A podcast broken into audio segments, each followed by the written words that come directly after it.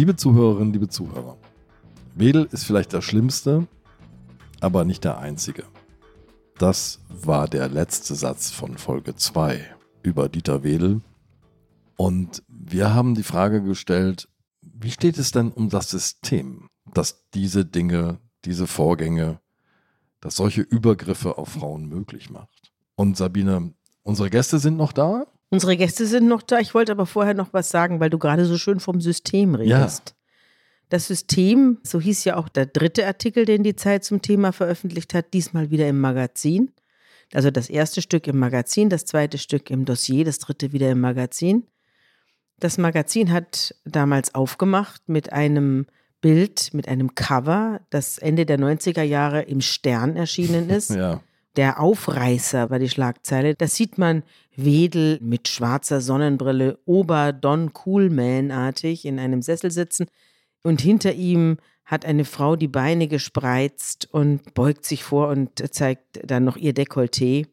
Eine zweite Frau lehnt sich gegen sie. Es handelt sich um die Schauspielerinnen Sonja Kirchberger und Julia Stemberger, die im Schattenmann mitgespielt haben. Ich erzähle das jetzt nur, weil wir solche Bilder und andere Bilder, die über die ganzen Folgen reichen, viele unserer Protagonistinnen im Bild zeigen, damals gezeigt haben und jetzt auch wieder zeigen in unserem Newsletter.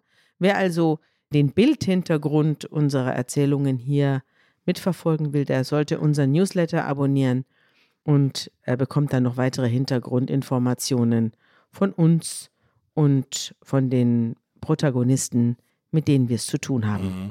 Ja, wir machen ja normalerweise so eine Mauerschau. Das ist so ein alter Theaterbegriff.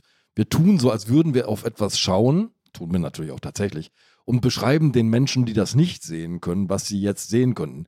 Ähnlich wie du das gerade gemacht hast. Außer sie haben die Newsletter, dann können sie es selber ja, sehen. Ja, und in diesem Fall lohnt es sich wirklich schon um so den zeittypischen weißen Rollkragenpullover, den Wedel trägt nochmal genauer in Augenschein zu nehmen und sich so richtig in diese Zeit zurückzuversetzen. Es ist ein abscheuliches Bild. Ein Stern-Chefredakteur, der jetzt gerade seit kurzer Zeit nicht mehr Stern-Chefredakteur ist, hat dazu Stellung genommen und hat gesagt, heute würde der Stern dieses Titelbild nicht mehr drucken. Da bin ich mir sicher. Ihr habt das System recherchiert.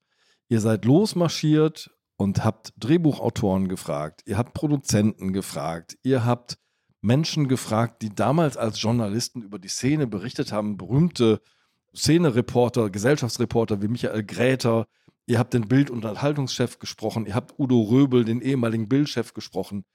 Ihr seid also viel unterwegs gewesen, um zu erfahren, wie verbreitet war das damals?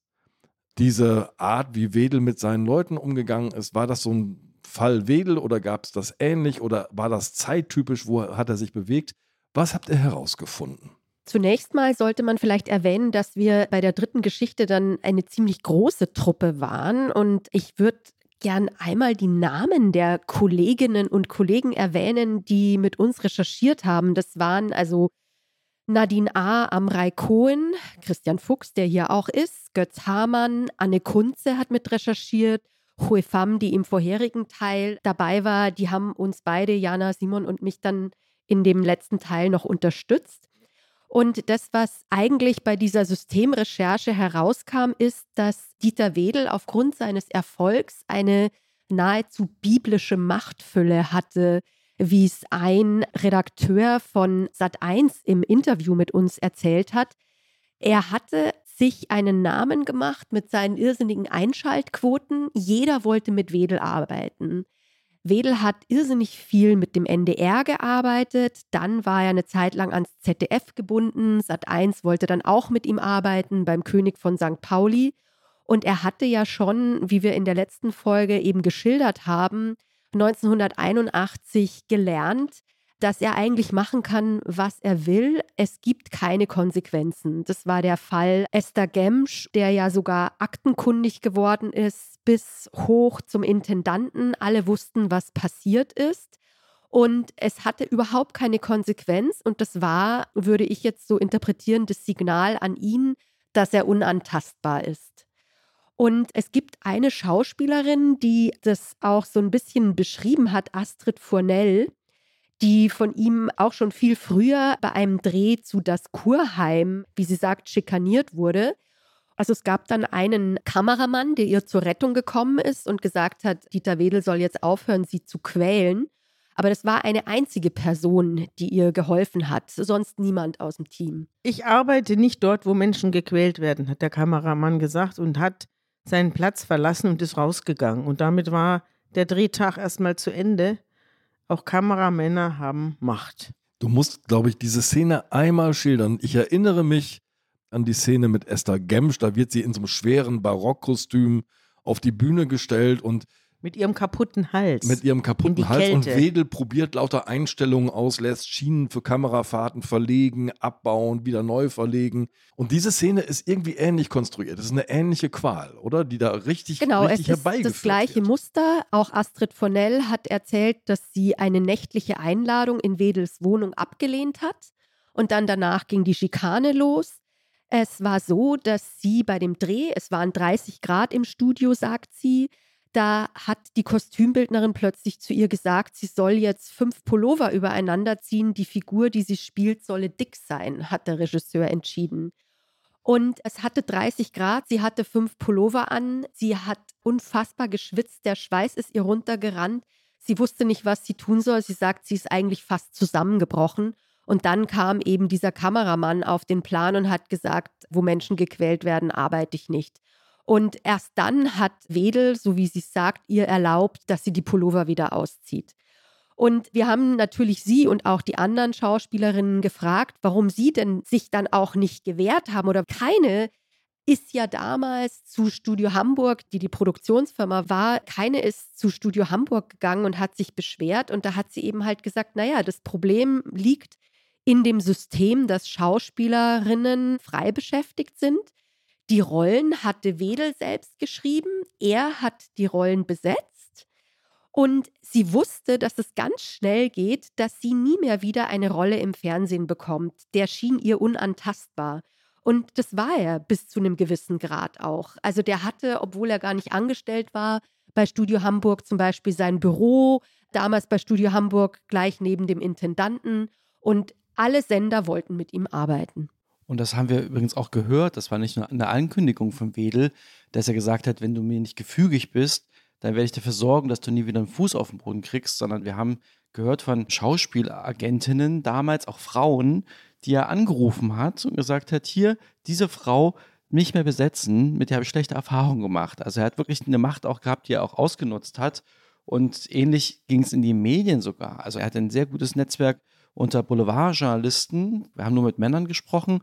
Und dann erschien eben zum Beispiel wenige Jahre nachdem eine Schauspielerin eben nicht gefügig war, in der Bild am Sonntag eine Geschichte, die schwarzen Listen der TV-Produzenten. Hier zeigen wir mal die Schauspielerinnen, die nicht mehr besetzt werden, das, auch wenn es gar nicht stimmte, aber das war Wedel abgebildet und die Bilder der Frauen, die eben nicht gefügig waren und wo er dann sie beleidigt hat, noch Jahre später in der Boulevardpresse ein Forum bekommen hat, da stand dann so da, dass sie bieder sei oder untalentiert und so etwas. Und das schürt natürlich eine Angst, die sich rumspricht in der Branche. Es gibt einen sehr konkreten Fall, Karin Beuth gibt Wedel einen Korb, also wehrt seine Annäherungsversuche ab. Die Konsequenz, die übliche, ne? Schikane, Anbrüllen, Erniedrigung. Und dann in der Bild am Sonntag, April 1986, genau diese schwarze Liste, von der du sprichst. Die Aussage von Wedel über Karin Beuth ist, Frau Beuth ist hübsch, aber leider nicht sehr begabt. Mit der Beuth ist er ja so schlimm umgesprungen, dass sich sogar ihr Ehemann in einem Sessel neben den Drehort gesetzt hat, um aufzupassen, dass seine Frau hier nicht bis aufs Blut fertig gemacht wird.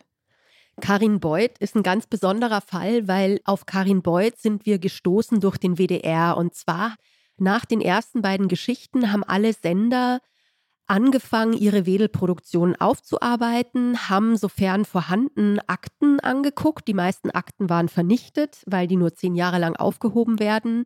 Und der WDR hatte nur eine einzige Produktion mit Dieter Wedel, Wilder Westen inklusive. Und der WDR ist auf Karin Beuth gestoßen, als er sozusagen seine Wedelproduktion aufgearbeitet hat. Und warum Karin Beuth so eine großartige Zeugin ist, liegt daran, dass sie diesen Dreh in Briefen verarbeitet hat, die sie an eine Freundin geschrieben hat.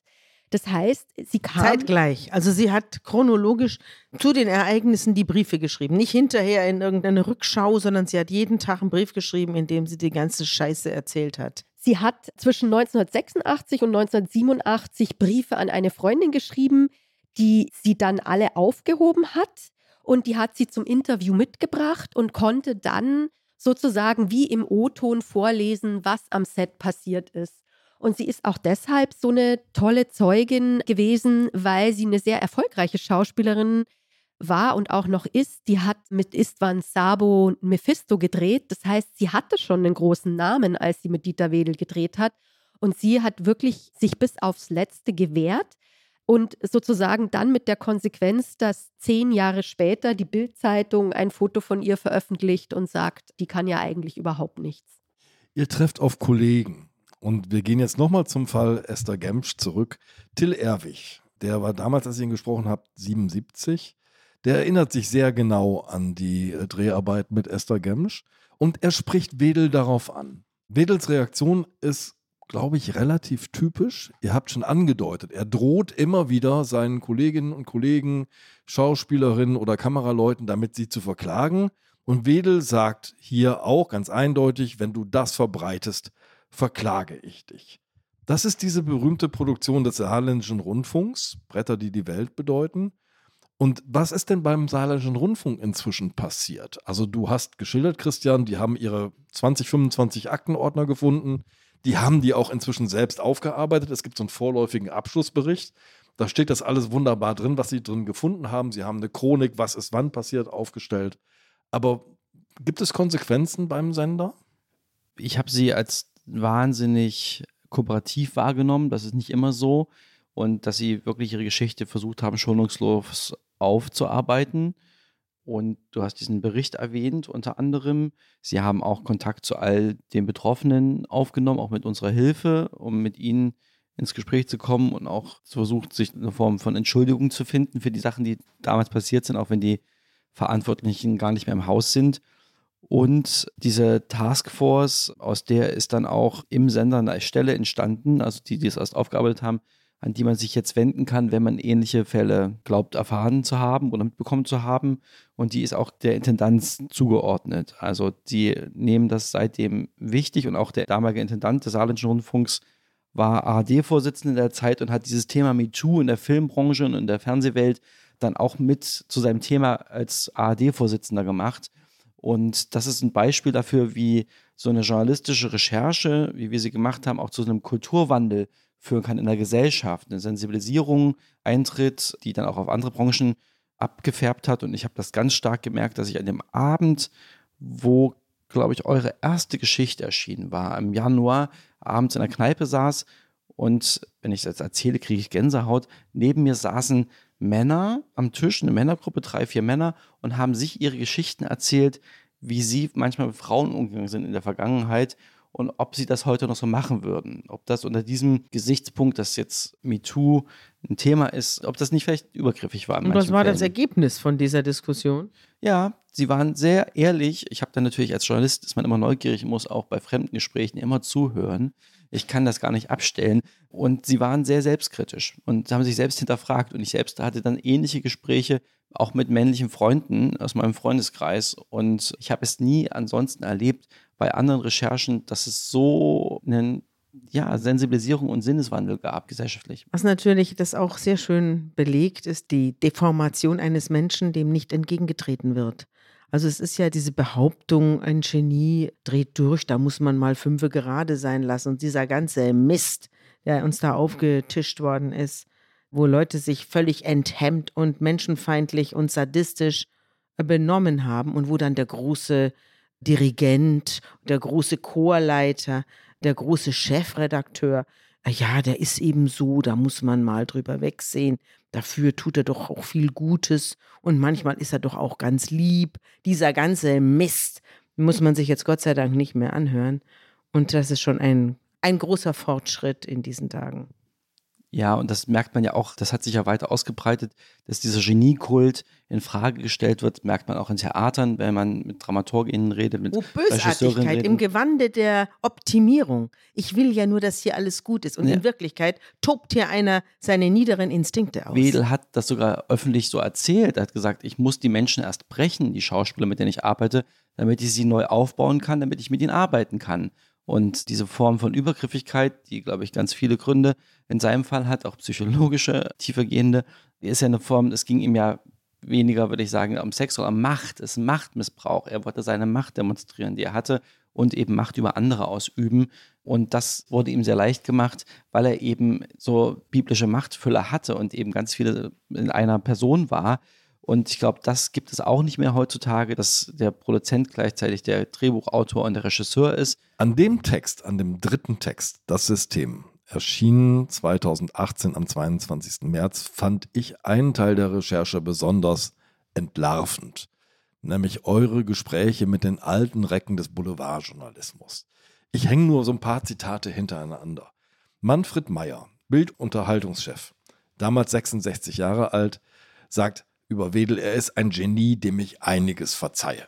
Das ist sozusagen seine Erklärung zu seiner journalistischen Haltung. Dazu passt Michael Gräter. Großer Boulevardjournalist Ja. der Abendzeitung in München. Also dem ist ja auch der Kir Royal, äh, diese Serie Genau, von. Dietl als Baby Schimmerlos, Genau. ist ihm ja gewidmet, mehr oder weniger. Gräter sagt, wer trotzdem mit Wedel gearbeitet hat, ist doch selbst schuld. Oder Henry C. Brinker, Chefreporter der Gala, man wusste, dass Wedel ein schlimmer Finger ist. Es war eben eine andere Welt. Wie sitzt man als Journalistin solchen Menschen gegenüber in so einem Gespräch, wenn so eine Aussage kommt? Ich kann es mir kaum vorstellen. Diese Interviews hat allesamt Anne Kunze geführt. Dann müssen wir sie bei Gelegenheit fragen. Ja, Anne Kunze ist ja unsere Kriminalreporterin, die immer wieder hier bei uns zu Gast ist. Die fragen wir mal. Ich kann mich aber erinnern, dass wir viel darüber geredet haben. Also die hat sich da richtig reingekniet, hat reihenweise Leute angerufen, also stundenlang, tagelang hat sie die belagert. Und wir waren alle, also ich, ich kann jetzt nur für mich sprechen, ich war tatsächlich wirklich unfassbar schockiert über meine eigene Branche.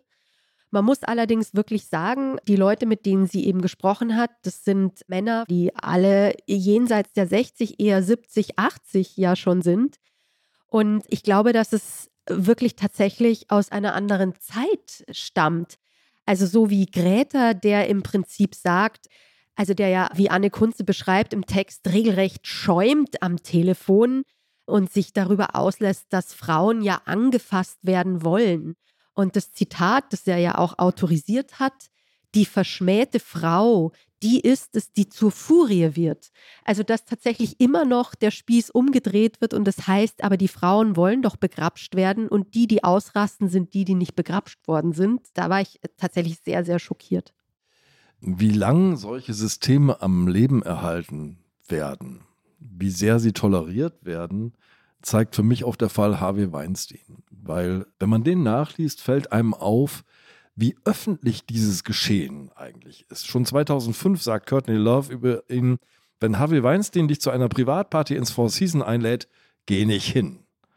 Selbst bei Oscarverleihungen gibt es so Anmerkungen der Oscar-Präsentatoren, die sagen, hey, jetzt hast du den Oscar, jetzt musst du nicht mehr sagen, dass du Harvey Weinstein toll findest.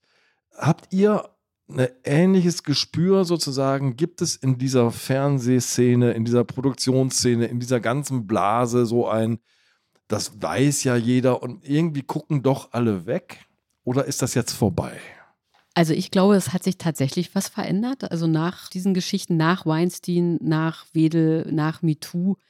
Also erstmal wurde von der Deutschen Filmakademie und von den Rundfunkanstalten wurde eine Vertrauensstelle eröffnet, die, heißt Themis, wo sich eben Frauen oder auch Männer hinwenden können, die sexuell belästigt wurden oder denen Gewalt erfahren ist. Das ist tatsächlich nach unserer Recherche geschehen. Also es hat einen direkten Einfluss gehabt. Die Frauen selber, würde ich mal sagen, äh, machen das auch nicht mehr so klaglos mit, wie sie Genau, es damals also getan ich glaube, haben. insgesamt gibt es einfach ein völlig anderes Bewusstsein. Das Bewusstsein hat sich verändert.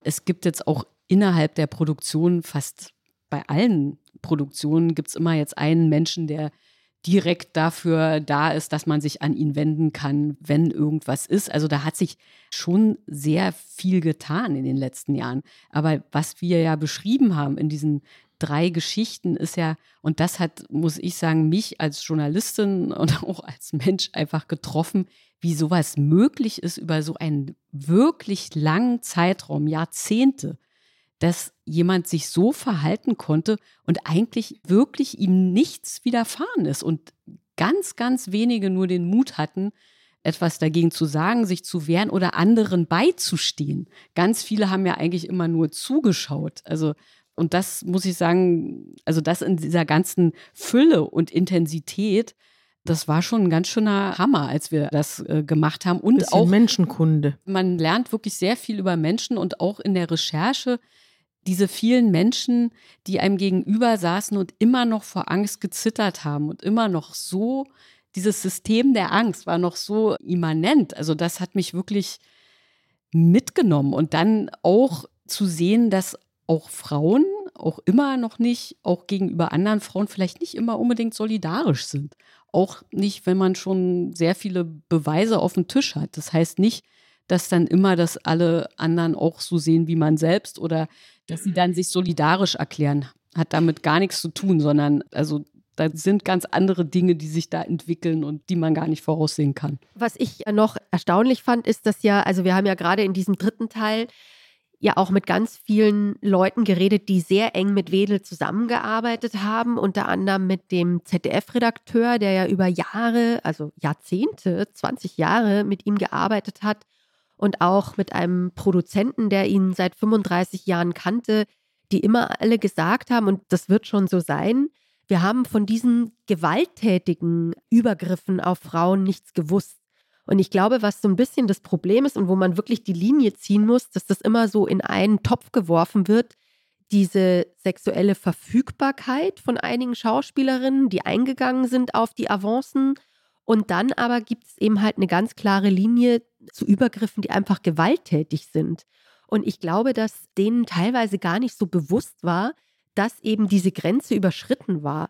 Denn dass es sexuelle Avancen gab, das hundertprozentig wussten sehr, sehr, sehr, sehr viele. Wir hatten ja auch in dem dritten Teil mit der Schauspielerin Nina Petri gesprochen, die eben erzählt hat, dass sie wirklich gewarnt worden ist von einem WDR-Redakteur, mit dem wir dann auch gesprochen haben. Also der ist mittlerweile in Ruhestand, Herr Brücker, der eben gesagt hat, ich hätte das an keiner Person nachweisen können, aber ich hatte davon gehört, dass er Frauen sexuelle Avancen gemacht und sie dann, wenn sie ablehnten, gedemütigt haben soll. Gerüchte kannte man, gewusst hat man wenig. Aber auch die, wir hatten ja auch in der ersten Geschichte mit einem Kameramann gesprochen, der eben beobachtet hat, wie Dieter Wedel eine Schauspielerin, die ihn zurückgewiesen hat, gedemütigt hat. Also man kann jetzt nicht sagen, dass man es nicht hätte wissen können. Werbung. Liebe Hörerinnen und Hörer, Sie möchten das Magazin zum Podcast einmal unverbindlich testen? Dann lassen Sie sich Ihre persönliche Zeitverbrechen-Ausgabe gratis nach Hause liefern. Jetzt bestellen unter www.zeit.de slash Verbrechen-testen.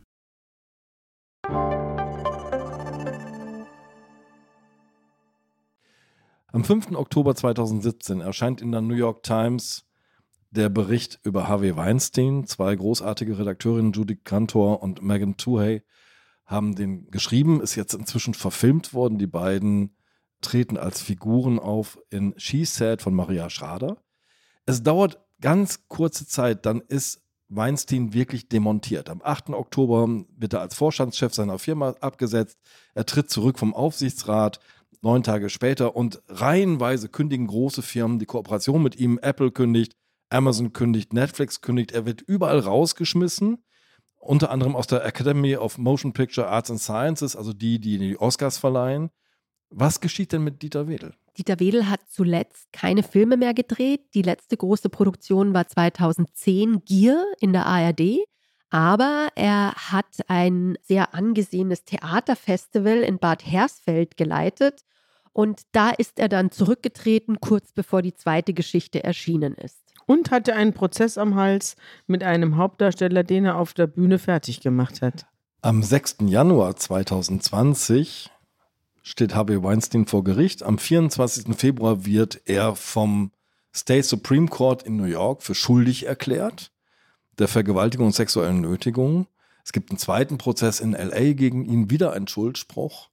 Dieter Wedel stirbt, wir haben es schon gesagt, am 13. Juli 2022, bevor ein Prozess gegen ihn eröffnet werden kann.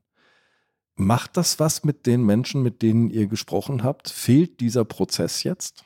Also wir haben tatsächlich noch Kontakt zu Esther Gemsch und Patricia Thielemann, auch zu Ute Christensen. Wir haben mit ihnen darüber gesprochen und für sie alle ist es schwer. Also einfach, weil es keinen Abschluss gibt dadurch. Also die Geschichte ist nicht abgeschlossen. Das heißt, es steht immer noch im Raum, dass Wedel nicht verurteilt ist. Also es steht immer noch im Raum, er könnte unschuldig sein. Also die Unschuldsvermutung gilt ja noch.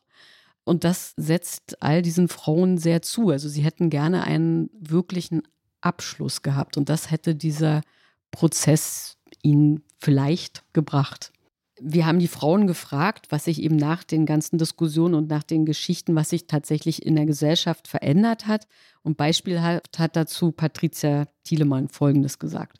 Ich glaube aber, dass sich weniger Männer trauen, so wie Wedel. Ja, das glaube ich allerdings auch. Ja, ja. Das, die, das, ich glaube, das überlegen sich solche ja. Männer, die so ein Machtproblem haben, jetzt zweimal, ob ja. sie sich so verhalten, weil das ja schon auch was mit Wedel gemacht hat. Also die Karriere ist ja nun eindeutig durch und ich glaube, das ist ein wunderbares Negativbeispiel, ja. dass ähm, der damit für den Rest seines Lebens in Verbindung gebracht ja. wird und insofern hat das schon was bewirkt. Ich glaube, hier wird hörbar, dass eine Recherche, die so sorgfältig ist wie die und Geschichten, die so erscheinen wie diese, tatsächlich etwas verändern können. Darauf setzen wir jedenfalls. Liebe Jana, liebe Annabel, lieber Christian, ganz herzlichen Dank und liebe Zuhörerinnen und Zuhörer, wenn Sie zwischendurch ein kleines Husten vernommen haben, wir können uns nur bei Sabine Rückert bedanken, die durchgehalten hat bei heißem Tee, Wasser und Hustenbonbons bis ans Ende dieser drei Folgen. Ich nehme das natürlich gerne an und verabschiede mich auch. Tschüss.